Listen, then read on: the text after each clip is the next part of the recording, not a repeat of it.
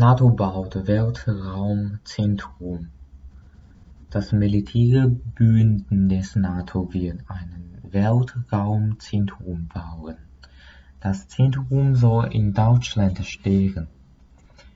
Die Nato sagt, wir müssen uns auch im Weltraum verteidigen können.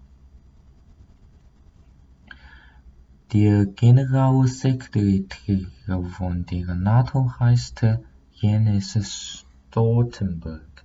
Er sagte, andere Länder arbeiten an Systemen, mit denen man Satelliten zerstören kann.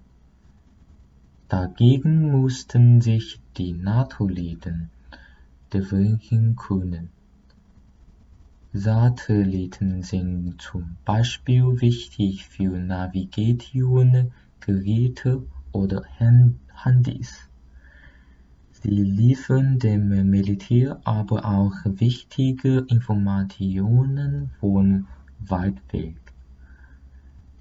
Deshalb braucht die Nato ein Weltraumzentrum, meinte Stoltenberg.